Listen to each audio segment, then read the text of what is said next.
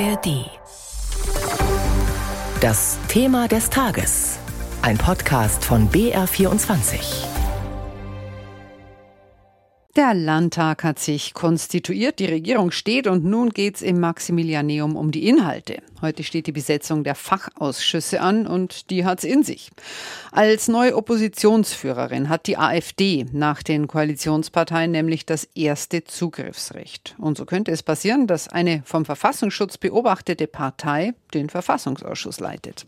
Was das bedeuten würde und wie die anderen Parteien das verhindern wollen, darum geht's jetzt in unserem Thema des Tages. Und es beginnt Julia Kammler, die uns erstmal die Ausgangslage erklärt. Die Frage. Welche Partei leitet künftig welchen Ausschuss? Das Angebot.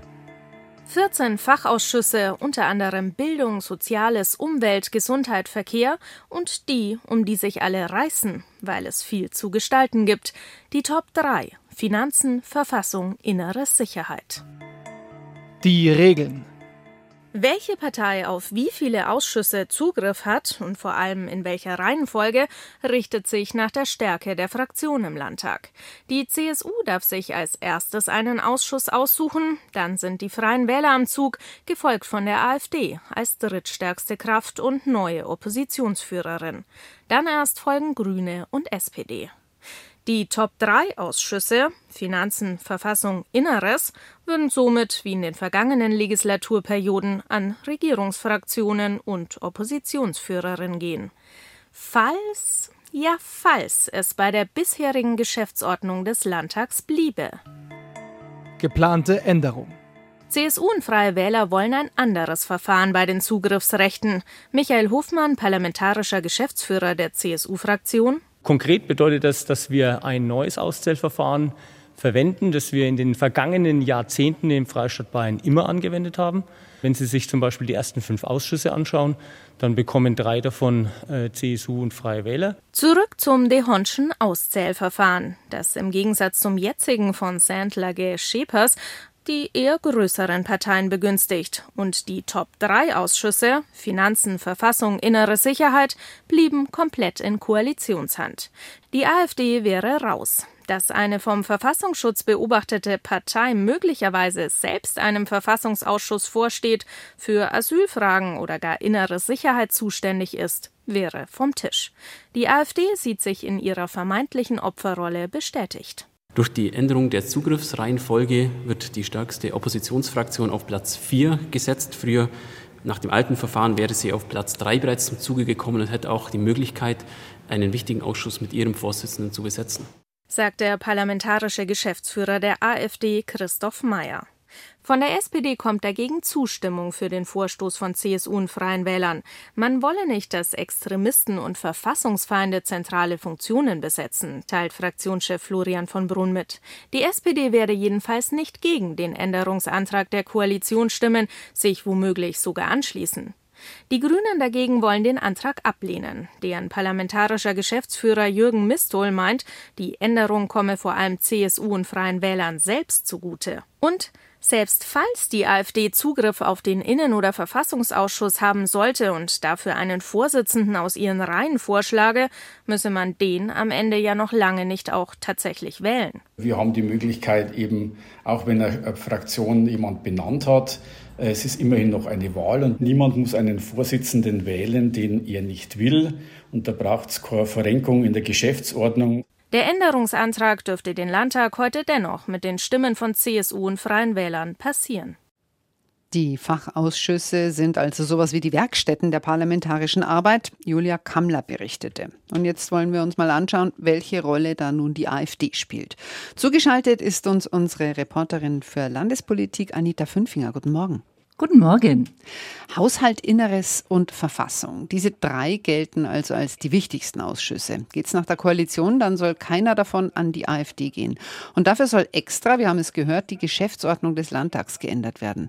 Anita, tut man der AfD damit nicht eher einen Gefallen, weil sie sich dann einmal mehr zum Opfer stilisieren kann? Und genau das hat sie ja bereits getan, weil es aus ihrer Sicht ja wieder eine Änderung zu ihren Ungunsten geben soll. Zu Beginn der Legislatur wurde ja bereits geändert, dass die AfD nicht mehr größte Oppositionsfraktion bleibt, wenn aus ihren Reihen jemand austritt. Ursprünglich lautete die Regel nämlich, die Reihenfolge bleibt so, wie sie am Beginn der Legislatur war. Das ist jetzt geändert. Und nun also die zweite Änderung mit den Ausschüssen, damit die AfD nicht zugreifen kann, dort, wo sie wohl gerne würde aus Sicht der AfD natürlich eine Lex AfD, die sie eben genau dazu benutzt, um weiterhin als Opfer dazustehen, nach dem Motto, schau her, wir dürfen nicht mitmachen, die machen Gesetze gegen uns. Man fragt sich ja schon, ob es das wirklich wert ist. Also was und wie viel kann man denn überhaupt bewirken als Vorsitzender des Verfassungsausschusses? Also man hat schon Macht, aber keine unendliche. Der Vorsitzende vertritt erst einmal den Ausschuss nach außen. Da geht es also darum, mit welchem Gesicht buchstäblich der Landtag vertreten ist, wenn es zum Beispiel um die Themen Integration oder Asyl oder Polizei oder Grenzschutz geht. Und dann leitet der Vorsitzende freilich die Sitzung. Er kann da verzögern, kann die Tagesordnung ändern, kann ganz bestimmte Sachverständige einladen, die einem halt politisch genehm wären. Aber, und das ist jetzt wirklich das große Aber, ein Vorsitzender eines Ausschusses kann kein Gesetz alleine schreiben und schon gar keins auch verhindern, weil Gesetze erstens natürlich im Parlament verabschiedet werden und zweitens auch die anderen Mitglieder der anderen Fraktionen in diesem Ausschuss den Vorsitzenden immer mit ihrer Mehrheit überstimmen können. Und wenn es jetzt nicht der Verfassungsausschuss wird, welchen Ausschuss würde sich die AfD dann nehmen? Was meinst du? Also verraten hat sie es noch nicht, worauf sie spitzt, aber wenn wir uns die Kernthemen der AfD so anschauen, dann könnte das zum Beispiel Soziales sein. Da geht es ja viel um Sozialleistungen und wer die bekommt.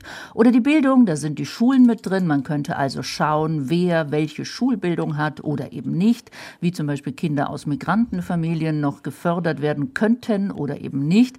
Aber wie gesagt, die Politik macht immer nicht der Ausschussvorsitzende allein, aber er kann schon Themen voranstellen, die ihm oder ihr halt wichtig sind.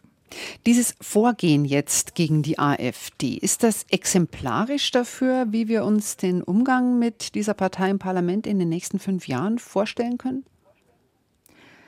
Das könnte passieren, aber die demokratische Ordnung lässt sich halt auch nicht beliebig umschreiben. Heißt also, die AfD ist nun mal mit den Gesetzen innerhalb der Regeln dieser Demokratie in Bayern in den Landtag gewählt worden. Und jeder Abgeordnete soll dann auch gleich viel bedeuten. Was die anderen Fraktionen versuchen, ist eben an bestimmten Punkten anzusetzen, an denen sie die Gefahr sehen, hier könnte die AfD, wenn sie bestimmte Posten innen hat, die, die Errungenschaften der Demokratie, wie zum Beispiel Landtagsvizeposten, missbrauchen brauchen für ihre Zwecke.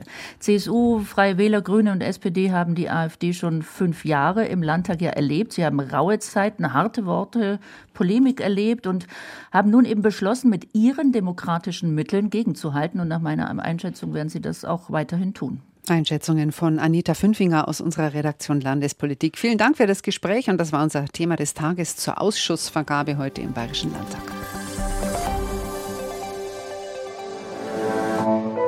Hey, ich bin Schleen. Und ich, Christina. Wir sind zwei der Hosts von Eltern ohne Filter. In unserem Podcast hört ihr genau das, was der Titel euch auch schon verrät. Eltern sprechen einfach mal frei von der Leber weg über die Herausforderungen im Elternleben. Ob im Alltag oder auch bei den ganz großen Fragen. Wie kriegen wir als Familie es hin, nicht nur von einem Stresspunkt zum nächsten zu rennen? Wie finden wir auch mal Zeit für uns selbst? Erwartet von uns aber nicht die Universallösung für all diese Fragen.